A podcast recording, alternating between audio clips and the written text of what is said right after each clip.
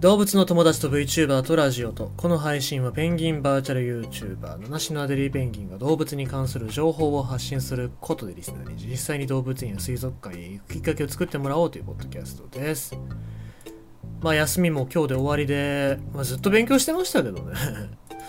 うん、ただまだ全然足りないな。もうあともう1週間ぐらいくれよって思ったりするんですけど。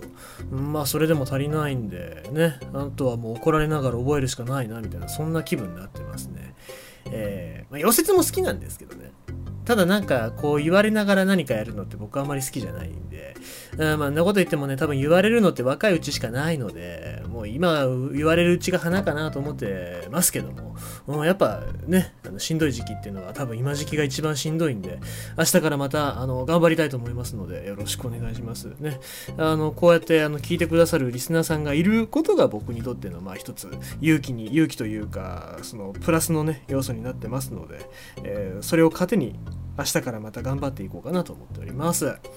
ということでございまして今日のニュース読んでいきたいと思いますが、これ近所の話なんですよね。山口県のお話ししましょう。山口県海峡館リニューアルへ来年の秋休館25年オープン目指す山口県下関市アルカポートの私立水族館海峡館が2024年9月から休館する施設の設備更新に伴う改修工事のためで2025年春のリニューアルオープンを目指す同館は10年に増築したペンギン村を含め延べ床面積は1万4400平方メートル。地下4階、えー、ごめんなさい。地上4階地下1階の鉄筋構造。展示魚類などは約550種類約5万5000点に上る。これまでに2001年4月の開館以来、大掛かりな改修工事は実施しておらず、今回は設備の老朽化に伴う内部や外壁の改修のほか、耐用年数を過ぎた展示施設内の設備機器の更新を実施する。また、改修期間には新たにアシカ展示繁殖施設の設置を、設置も計画しており、リニューアルオープンに合わせて公開する予定だ。同館の入館者は開館当時は年間142万人だったが年々減少し60万人台まで推移。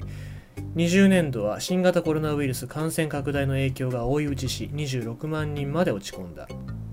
市は海峡館が重要な観光スポットと位置づけており設備の新設などでリニューアルを図り入館者の増加やリピーターの確保につなげたい考えだということでございます。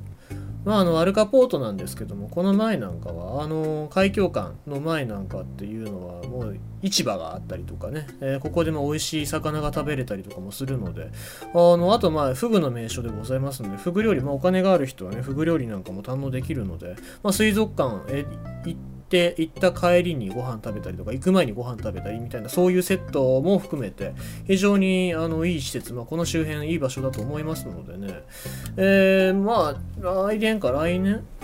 の秋にえー、休館し、一時的に休館しちゃうっていうことですけども、その後はね、えー、なんか楽しみな施設、まあ、ここまではペンギンの繁殖でものすごい実績がある海峡館でございますので、まあ、次はやっぱアシカの繁殖だったりとか、そういうところでもね、あの実績を上げてってほしいなと思うのと同時に、まあ、地域に愛される水族館、伊東津の森なんかもそうでございますけども、あの本当に地域に愛されてずっとね、末永く続いていく水族館であってほしいなと思います。まああの改修工事されなかったっていうと油壺水族館なんかね油壺マリンパークなんかがそんな感じでしたんでまあなんかああいういい水族館がなくなっていくのは僕は悲しいのでねなんかもうこれ以上はそういう悲劇が起きないようにしていただきたいなと思っておりますまあそのために、皆様に愛していただきたいなと思いますちゅうことでございまして今日のニュースは